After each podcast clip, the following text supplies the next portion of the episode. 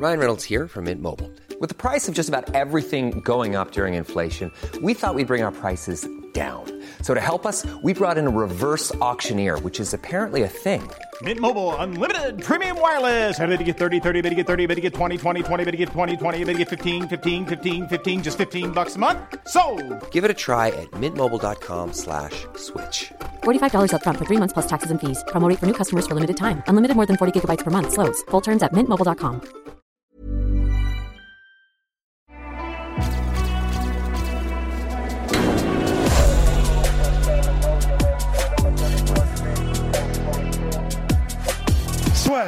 Bonjour à toutes et à tous et bienvenue dans un nouvel épisode de La Sueur en sueur, j'allais dire, mais n'importe quoi, non, c'est plutôt La Sueur News. La Sueur en sueur, c'est bien évidemment notre cher Rusty B qui va dans tous les gyms de France. D'ailleurs, on vous prépare le prochain. N'hésitez pas à checker la chaîne de Clément Marco et puis notre dernière vidéo.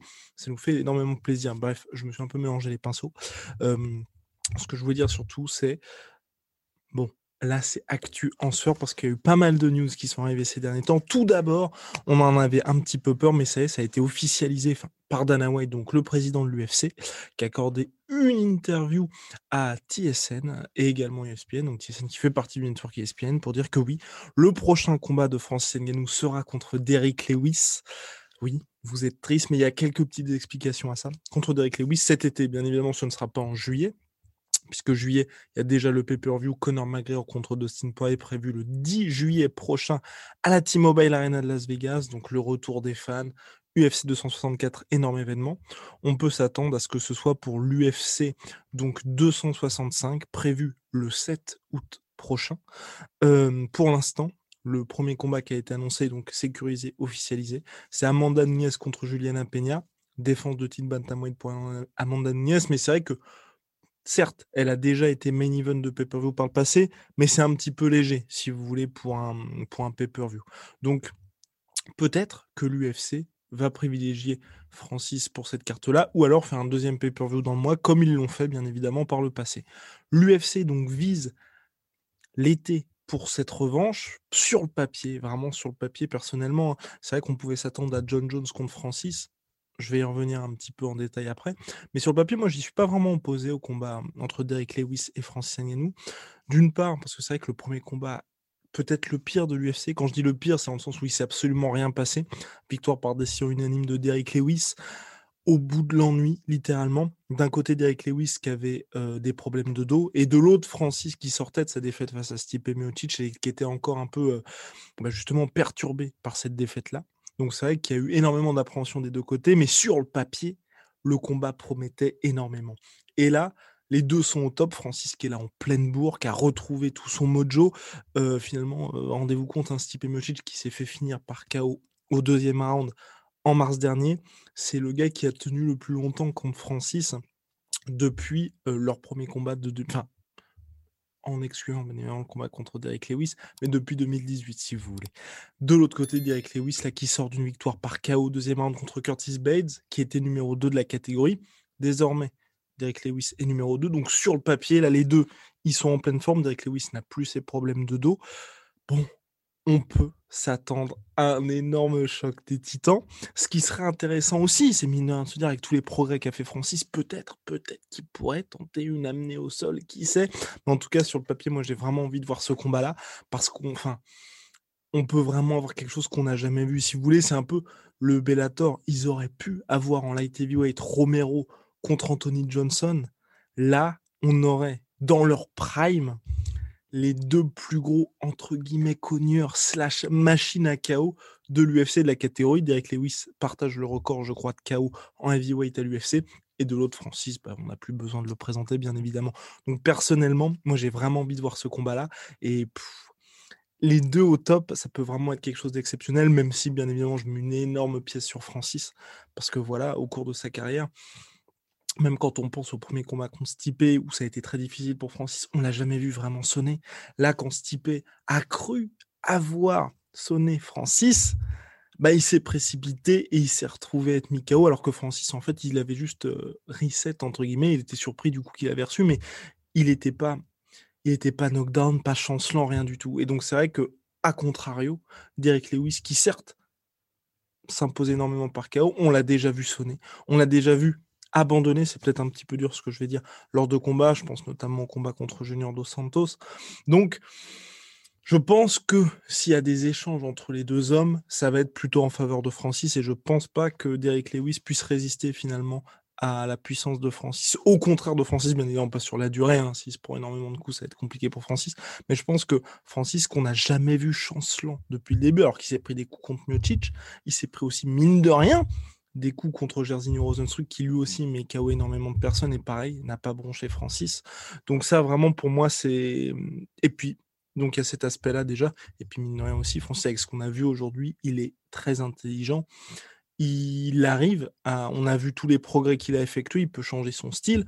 Quand Stipe Miocic était plus lourd pour justement contrer la lutte de Stipe, là il veut être un petit peu plus léger, mais il va vraiment préparer ça de la meilleure des manières. Reste à savoir maintenant quelle sera l'approche de Francis, s'il peut se dire bah voilà, je fais face à Derek Lewis, donc je peux me permettre d'arriver comme comme contre Rosenstruck, ou au contraire, je vais avoir une approche un petit peu plus différente, un petit peu plus patiente. Voilà.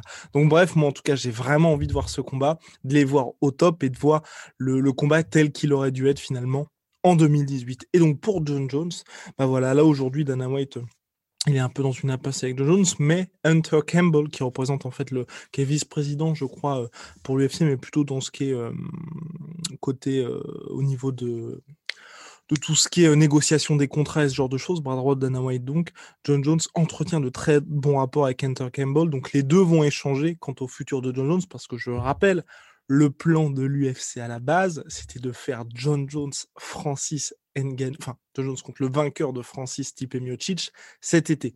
John Jones ensuite a demandé trop d'argent selon l'UFC bien entendu, et donc là il a été un petit peu mis de côté parce que c'est vrai que Derek Lewis, quand John Jones a tweeté 8 ou 10 millions, moi ça m'ira pas du tout.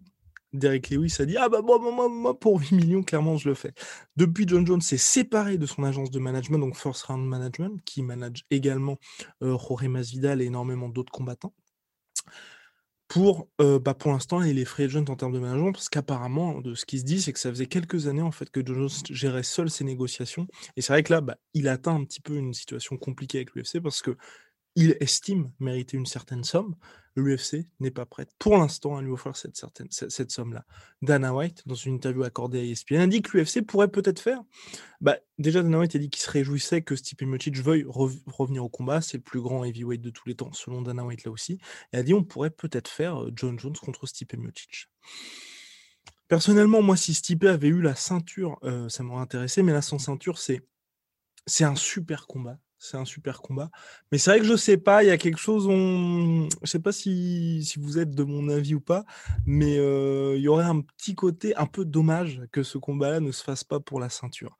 C'est que, John Jones, mine de rien, qui est le plus grand light heavyweight de tous les temps, vous regardez son règne, plus jeune champion, il a battu différentes générations de combattants, ça fait depuis, je crois, 2000, 2011, 2011 ou 2013 qu'il n'est que dans des combats pour le titre. Euh, voilà, ce serait, ce serait presque dommage en fait qu'il y ait ce combat qui ne soit pas pour la ceinture tant qu'à faire. Ils font Jones Nganou, si Jones vient à l'emporter, ensuite Jones défend sa ceinture contre Stipe Miocic parce qu'il y a vraiment ce côté le go des light heavyweight contre le go des heavyweight en plus pour la ceinture. Là, si c'est juste pour le title shot, ça enlève selon moi un petit peu d'excitation quant au combat. Mais en tout cas, voilà. Et puis, concernant bien évidemment l'attente de John Jones, si ce combat-là ne se fait pas, ce qui est intéressant aussi, mine de rien, c'est que l'UFC fait un petit peu plus saliver les fans. Pas à la façon de la boxe anglaise, par exemple, avec Anthony Joshua Diarm, qui doit se dérouler entre le 7 et 8 août, là, c'est ce qui est dit, on a dit à Sky Sports, mais en sens où on attend, quasi interminable pour attendre un vrai choc que tout le monde veut voir. Mais là, plutôt, les fans patientent, patientent un tout petit peu pour un combat. On a Derek Lewis contre Francis Ngannou, qui est ce petit popcorn, si vous voulez. Et ensuite, là, le film démarre avec Nganou contre John Jones. Donc comme ça, les fans ont le temps de patienter un petit peu avec un combat qui est assez intéressant. Ça permet à Nganou d'avoir première défense de ceinture, de cocher aussi définitivement la case j'ai nettoyé toute la catégorie, parce que ça c'est important pour justement euh, établir un petit peu la légitimité de son champion. Francis est déjà clairement légitime, hein, on va, on va pas se mentir, mais c'est un pas de plus si vous voulez, pour qu'ensuite, à la fin de l'année, parce que là aussi, je pense que ça, ça joue un petit peu, à mon avis, du côté de l'UFC. C'est ce côté. Euh, Dana White, ça a toujours été très important pour lui. Vous l'avez vu là pour le, pour le retour. De, il, a toujours dit dès qu'on peut avoir du public, mais pas, pas la moitié, pas remplir la moitié de la salle. Dès qu'on peut faire vraiment une salle complète, on sera les premiers à faire, on le fera. Ils l'ont montré. Là, il y a eu Canelo au Texas avec Eddie Horn, bien évidemment. Mais Dana White a toujours eu cette volonté-là quand il y a des, quand il peut faire les choses en grand, il va vraiment vouloir le faire. Et, surtout, il va le faire. Et donc, pour un combat de cette de cette ampleur. Là, par exemple, Conor McGregor contre Dustin Poirier, c'est ce combat-là qui marque le retour du public à Las Vegas. Il fallait vraiment marquer le coup, si vous voulez, pour que le retour de l'UFC dans sa ville avec le public, dans cette ère bien évidemment Covid, il y ait quelque chose qui marque les esprits. Là, je pense que on en parle depuis un certain temps. Le combat, le premier combat de l'UFC qui aura lieu dans le stade de Legion Stadium à Las Vegas, donc c'est je crois 60 ou 70 000 places ça pourrait être ce combat-là. Et je pense que l'UFC, ils veulent aussi que tous les voyants sont ouverts pour qu'un combat de l'ampleur de Nganou contre John Jones, ça, ça se déroule dans un lieu qui soit à la hauteur justement de ce combat-là. Donc c'est vrai que peut-être aussi ils se disent, bon, ben, on fait ça en fin d'année, ce sera nickel, on peut prendre ça dans un stade, faire ça ailleurs, peut-être, peut-être, who knows, who knows, dans un autre endroit aussi, mais voilà que vraiment tout soit réuni pour que ce soit un événement exceptionnel. Donc voilà, là, Francis deviendra encore un petit peu plus une star en cas de victoire contre Derek Lewis. Et de son côté, John Jones, soit il attend pour bien évidemment poursuivre sa montée chez les heavyweight parce que c'est pas anodin non plus. Mine de rien, là, les dernières euh, tentatives qu'il y a eu, euh, je pense notamment par exemple à euh, John Jones qui a essayé de monter chez les chez les John Jones, wow, Israël Adesanya qui a tenté de monter chez les light, chez les light heavyweight, Max Holloway qui avait tenté de monter chez Lightweight face à Dustin Poirier, ou même les descentes, par exemple, je pense à TJ Lachaud, c'était fait pas dans la précipitation, mais il n'y avait pas eu suffisamment de temps pour que vraiment les corps s'adaptent à ces catégories. Et là, avec un mec comme John Jones, ce serait dommage de prendre le risque finalement d'avoir quelqu'un qui soit pas vraiment prêt à la catégorie. Là, vous avez encore un peu plus de temps. Il aura eu un an et demi pour faire son processus de montée John Jones, il sera vraiment dans des conditions optimales. Et pour moi, ce serait vraiment important, je veux dire, pour lui, un combat de cette ampleur qui, peut-être va marquer l'histoire du MMA parce que en cas de victoire de John Jones, il y aurait clairement un avant-après Ngannou John Jones. Donc voilà pour ce combat-là. Je pense qu'on a fait le tour. Donc le prochain pour Francis, ce sera Derek Lewis. Et puis après, à suivre, à suivre, à suivre, mais, vivement la suite. Il y a aussi un petit point, bien évidemment, sur Kevin Lee. Kevin Lee qui a donc dit, là, qui se voyait revenir. Donc là, après une longue pause, Kevin Lee, qui est absent de l'UFC depuis sa défaite contre Charles Oliveira, euh, il veut monter à nouveau chez les moins de 77 kilos.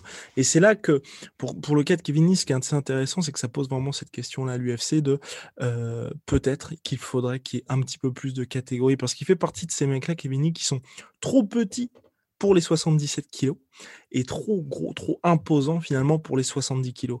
Et 7 kilos d'écart entre deux catégories, c'est énorme. C'est comme la différence à l'UFC entre les moins de 84 et moins de 93 kilos.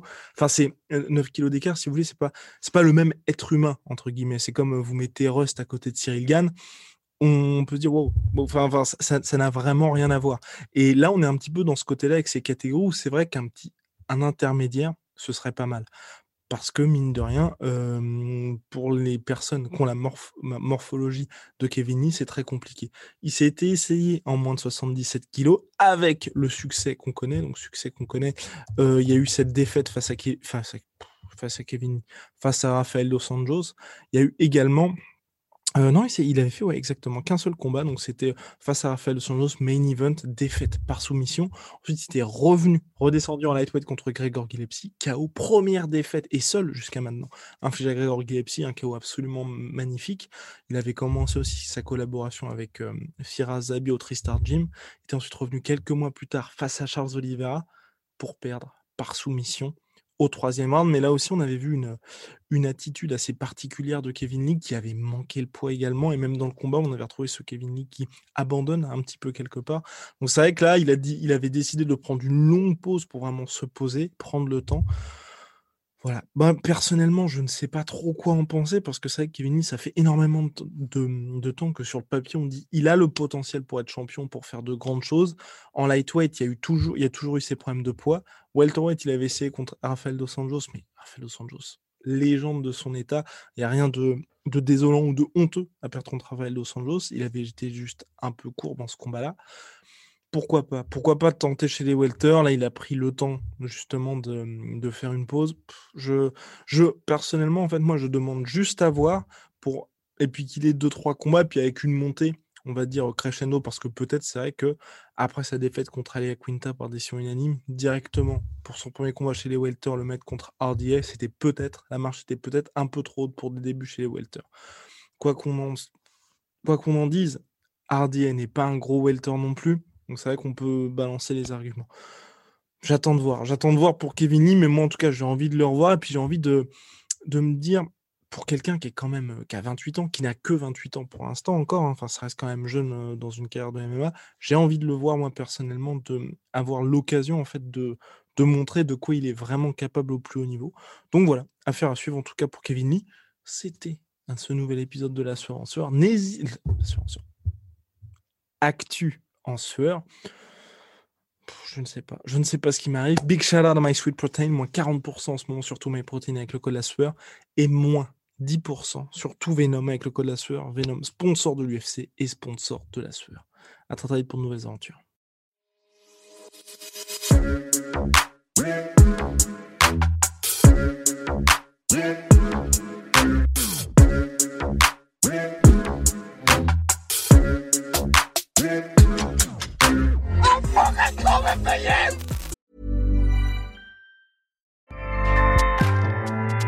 ACAST powers the world's best podcasts.